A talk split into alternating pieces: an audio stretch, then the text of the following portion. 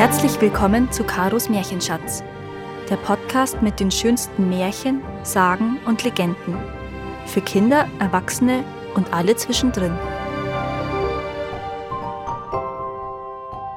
Die weiße Gams.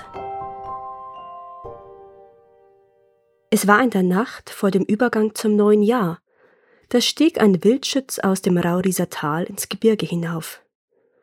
Das Rauriser Tal liegt in der Goldberggruppe am Goldbach, und wie schon der Name sagt, ist der Berg durchdrungen von Stollen und Schächten, damit man das edle Metall aus seinem Bauch schürfen kann. Eiskalt war es in dieser Silvesternacht, eiskalt und klar. Der Frost biss in Nase und Lungen, und der Schnee knarzte und knirschte unter den Stiefeln wie eine alte Stadeltür. Das Jagdfieber allein war es nicht, das den Kerl in dieser Sternennacht hinauf in die Felsen lockte. Es waren ebenso Armut und Not, die überall im Tal zu Hause waren. Der Lohn, der von der Arbeit in den Gold- und Silberminen des Bergwerks übrig blieb, reichte kaum zum Leben. Zum Sterben wiederum war es zu viel. Deswegen holte sich der Schütz ab und an ein Stück Wild aus den Bergen. Einen Teil vom Fleisch verschenkte er an arme Familien, den anderen behielt er für sich. Im Kar angekommen, legte er sich hinter einen Felsen, der ihm Sichtschutz bot. Durch seinen schweren Umhang war er von der unerbittlichen Kälte einigermaßen geschützt. Sein Blick wanderte hinüber in die Schrofen und die Augen tasteten das Gelände ab. Doch da ging sein Herzschlag in die Höhe. Das war ihm noch nie untergekommen. Eine Herde weißer Gämsen standen da drüben. Im Schnee hatte er sie gar nicht erkennen können.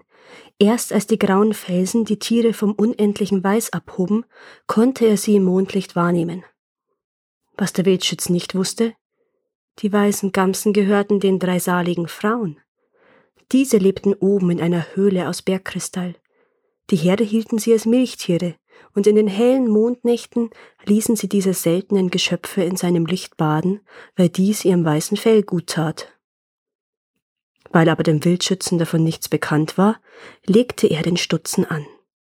Das Blut pochte in seinen Schläfen, doch das helle Fell war von der winterlichen Umgebung nur schwer auszumachen.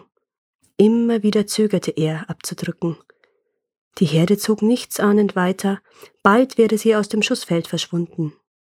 Eine Wolke schob sich vor den Mond, die letzte Gelegenheit. Er zielte, drückte ab und gab Feuer.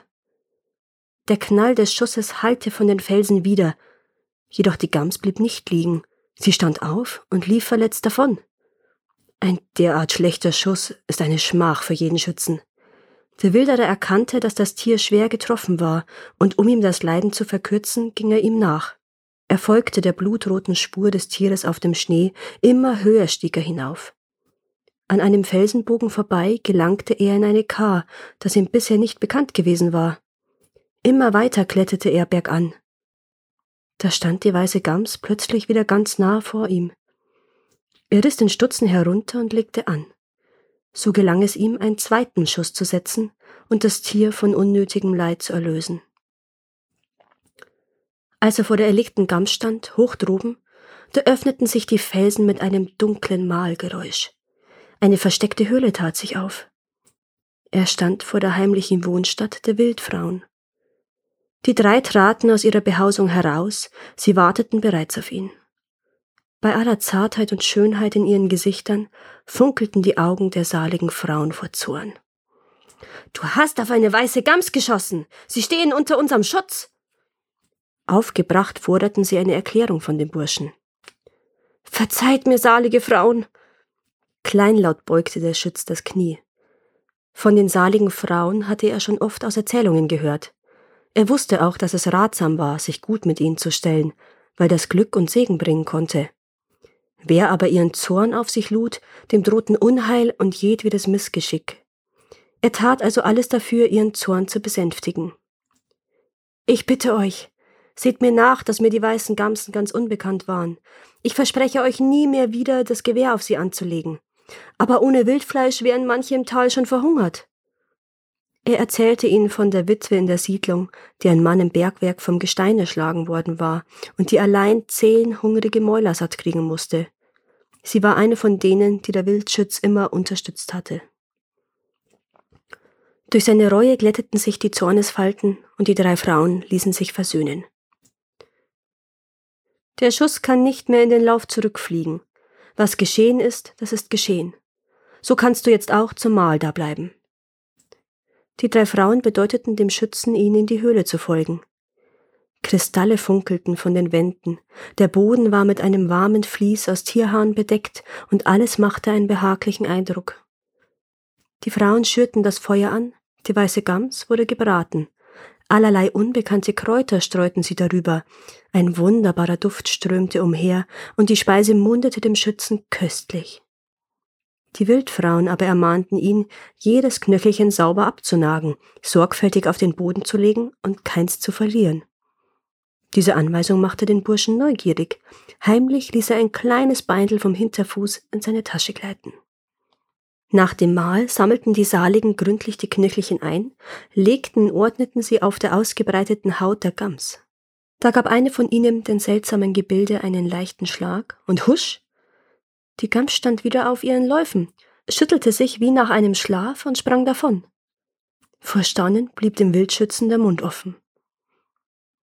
Die Wildfrauen gaben ihm noch einen kleinen Leib Käse mit auf den Weg, den sie aus der Gamsmilch gesendet hatten.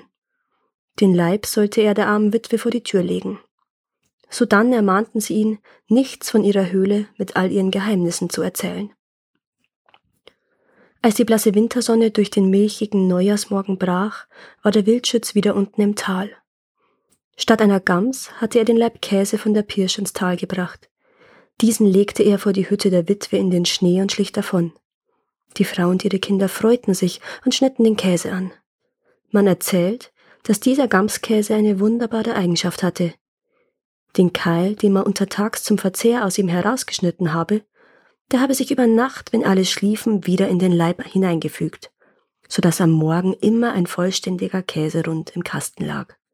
Der Wildschütz begegnete noch ab und an den weißen Gamsen, aber hielt sich an sein Versprechen und verschonte sie. Eine Gams hatte er besonders ins Herz geschlossen. Wenn sie über die Schrofen stieg oder durch einen Felskamin hinuntersprang, dann hinkte sie ein wenig mit dem linken hinteren Bein. Die Wildfrauen aber blieben noch lange Jahre in der Rauris und taten den Menschen viel Gutes. Danke, dass ihr auch dieses Mal zugehört habt. Es würde mir sehr helfen, wenn ihr diesen Podcast abonniert und wenn er euch gefällt, mit euren Freunden und eurer Familie teilt. Habt ihr Vorschläge oder Wünsche für weitere Geschichten? Dann schreibt mir. Meine Kontaktdaten findet ihr in den Show Notes. Bis zum nächsten Mal.